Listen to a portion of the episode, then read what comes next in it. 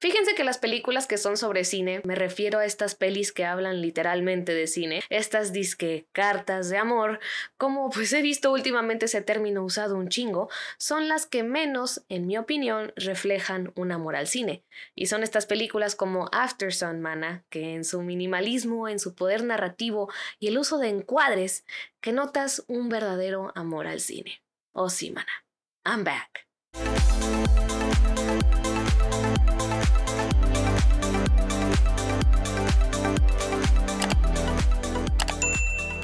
¿Qué pedo, mana? ¿Cómo estás? Bienvenida, bienvenide a este tu canal, a este tu podcast ahora, a este espacio para cotorrear sobre cine. Mi nombre es Andy Morales, por si no me conoces, mucho gusto.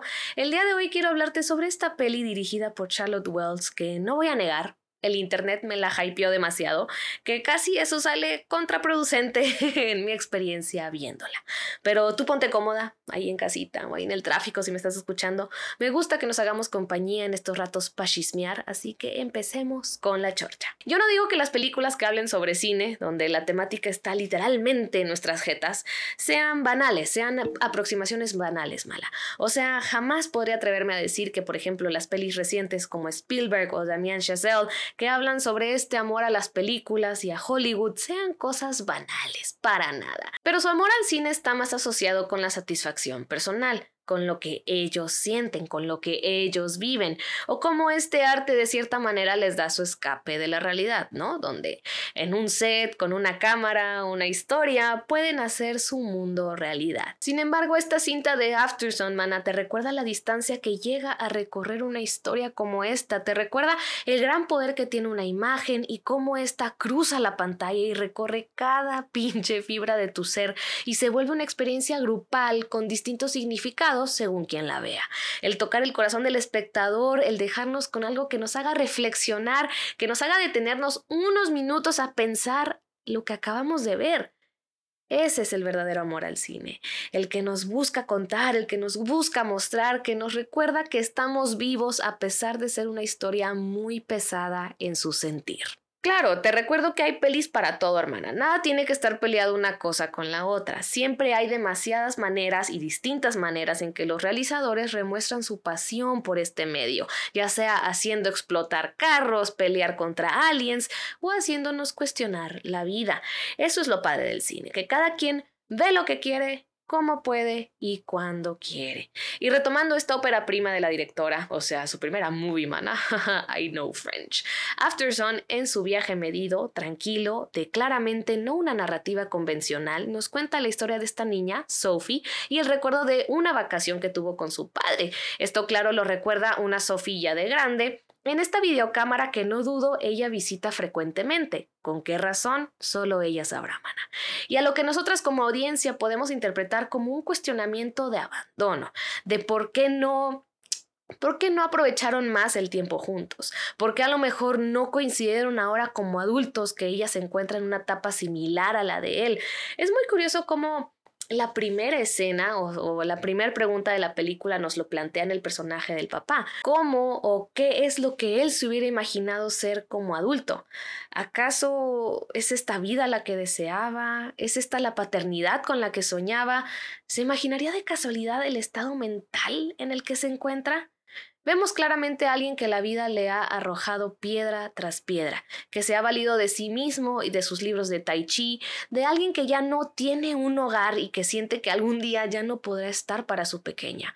Porque como se ha venido planteando más y más con los años en este awareness sobre la salud mental, la depresión no discrimina y no tiene rostro. ¿Cómo de verdad luce alguien con depresión ante los demás?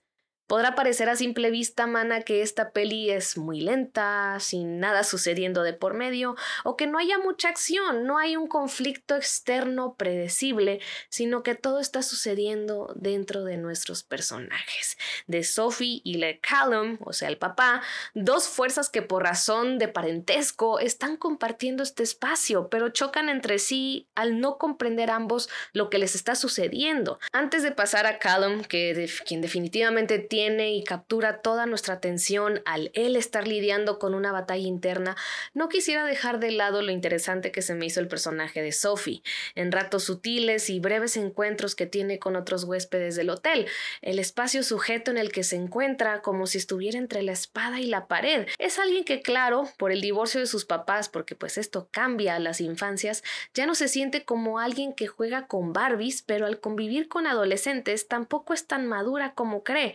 Es una nena que cuestiona su feminidad, resalta que no encaja y tal vez no tiene muchos amigos en casa y se esfuerza mucho como hija de padres divorciados por hacer este sentido en su cabeza de por qué sus papás ya no se aman si estos se guardan aún respeto y cariño. Nota que su papá no está en su mejor forma y hace todo lo posible por quitarle ese peso que capaz y de grande logra entender. Que sí, todo logra culminar en una espectacular fusión en su clímax entre la Sophie chica y la Sophie que vemos ya de grande. Les juro, hermanas, que jamás pensé verme llorar con una canción de Queen y mucho menos Under Pressure. ¿Qué pedo? Que qué química tan más impresionante entre Paul Mescal y Frankie Corio, la manera sutil en que están dirigidos, Charlotte Wells de verdad pareció haber dejado parte de su corazón en esta película. Y es que, mana, por más, por más que yo alabe la realización de una peli que sí hace un movimiento de cámara caperrón, que sí la foto, que sí no sé qué, todos esos elementos a mí me vienen valiendo cheesecake si la historia no está contada en su máximo esplendor. Y esta peli logra que todos esos elementos funcionen maravillosamente. La meticulosa edición que hace que para el final de la película se sienta como esta erupción de desahogo, tanto de nuestro personaje como para nosotras como audiencia. ¿De qué otra chingada manera nos vamos a sentir, mana? Si estamos viendo a este padre darlo todo ante su hija porque no sabe en qué momento dejará de verla, ya sea voluntaria o involuntariamente. Nuestras experiencias como humana, ¿cómo, ¿cómo nos dejan? ¿Qué nos dejan deseando, man, en esta película? Esperanza, un final feliz, uno trágicamente inevitable. Y bueno, tú dirás, Andy, es que no lo sé, la película se quedó con un final abierto.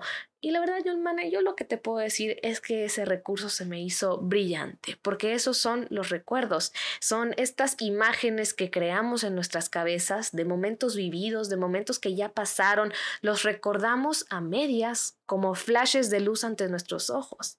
Estos recuerdos que quisiéramos sujetar como un globo que se desliza el hilo de nuestras manos, que gracias a estos elementos como una videocámara podemos tener un poco más de idea concreta de lo que vivimos un recurso fantásticamente recuperado en su guion, donde también como audiencia nos deja pensando, bueno, ¿y qué de verdad pasó? ¿Confiamos en el vago recuerdo de esta niña? ¿En la cinta entrecortada de la cámara que solo capta los momentos felices? Como te comenté, definitivamente es una peli que te deja cuestionándote muchas cosas y sobre todo no tiene miedo a mostrarte el lado difícil de lo que es la paternidad, el querer estar bien para esa persona y en todo sentido, o sea, cuidarla, consolarla, proveer, y no solo lo material, sino el también parecer que tienes tus problemas resueltos y el proteger lo más que se pueda la infancia de ella. ¿Qué tiene que estar haciendo una niña enterándose de la realidad del mundo? Que mejor vaya a jugar con otras niñas ahí en la alberca, en el hotel, pero ella prefiere ya jugar billar con los grandecitos. Y es como todo esto culmina con la canción del final, que creo me dejará marcada por un rato, donde a pesar de que a él se lo está llevando la chingada, deseando él que el mar silencie su mente y sabiendo que este tiempo de vacación con su hija es efímero. Nunca sabrá si este recuerdo, si este viaje con su hija, ella lo recordará como el mejor viaje de su vida o como uno donde sabía que su padre hizo todo lo que pudo para permanecer en su vida. Definitivamente lo que logra Charlotte Wells en esta cinta de enfrascar estos recuerdos, de explotarlos en sus personajes principales, haciéndola a propósito, en mi opinión, una fuente no confiable y que depende de la audiencia su significado verdadero. Es un storytelling magnífico, invitándonos a la interpretación y a, y a tal vez valorar el esfuerzo de nuestros padres, porque así como Sophie, yo soy el producto de un amor que dejó de ser. Afterson pueden encontrarla ya en Movie, en la plataforma de Movie o donde tú creas mejor, mana. Y por si no te quedó obvio, esta película tiene mi completo sello de recomendación. Y esto ha sido todo, mana, por el video de hoy. Muchas gracias por ver, gracias por sticking around como siempre. Ya sabes que puedes compartir, likear, comentar este video o este episodio de podcast donde quiera que me estés escuchando. Pues nada, mana, yo te espero en el próximo video. Bye.